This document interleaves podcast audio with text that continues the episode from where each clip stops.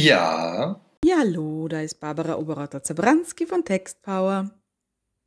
Immer wieder fragen mich Kunden, wie sie ihre Inhalte ansprechender gestalten können. Näher am Kunden, näher am Prospect, ganz einfach näher am Menschen.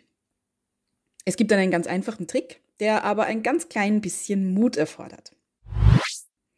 Ich spreche von der sogenannten Tone of Voice. Jedes Unternehmen hat eine bestimmte Tonlage, mit der es nach außen kommuniziert. Denken Sie an bekannte Beispiele wie zum Beispiel McDonald's, Red Bull oder auch das Verkehrsministerium. Leider ist gerade im B2B-Bereich der Tone of Voice oft sehr trocken und steif. Vor allem im deutschsprachigen Raum assoziiert man das mit Seriosität. Je ernster man sich gibt, desto ernster wird man genommen. Das Problem dabei, niemand will die ganze Zeit mit einer Spaßbremse plaudern, die zum Lachen in den Keller geht. Im angloamerikanischen Raum hat sich schon länger durchgesetzt, dass informelle Kommunikation nicht gleichbedeutend ist mit fehlender Seriosität. Da treten auch Versicherungen in der Tonlage des netten Nachbarn von nebenan auf. Manche Unternehmen versuchen das auch hierzulande, scheitern aber katastrophal, wenn man ihnen das wegen ihrem verstaubten Firmenimage nicht abkauft.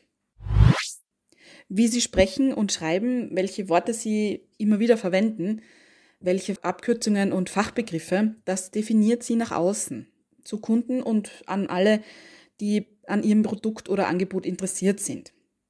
Wenn Sie jetzt auf Ihrer Website lange gestelzte Sätze verwenden oder sich selbst in den höchsten Tönen loben, lesen die Leute das nicht.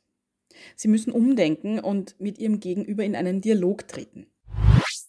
Gerade in Zeiten von Social Media ist Kommunikation nicht mehr einseitig, sondern verläuft in beide Richtungen. Wenn Sie da den Oberlehrer geben, wird Ihnen niemand zuhören.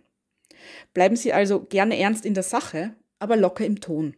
Sie werden sehen, Ihre Gespräche werden länger, man vertraut Ihnen mehr und Sie bauen langfristige Beziehungen nach außen hinauf, die den Ruf Ihres Unternehmens nachhaltig stützen.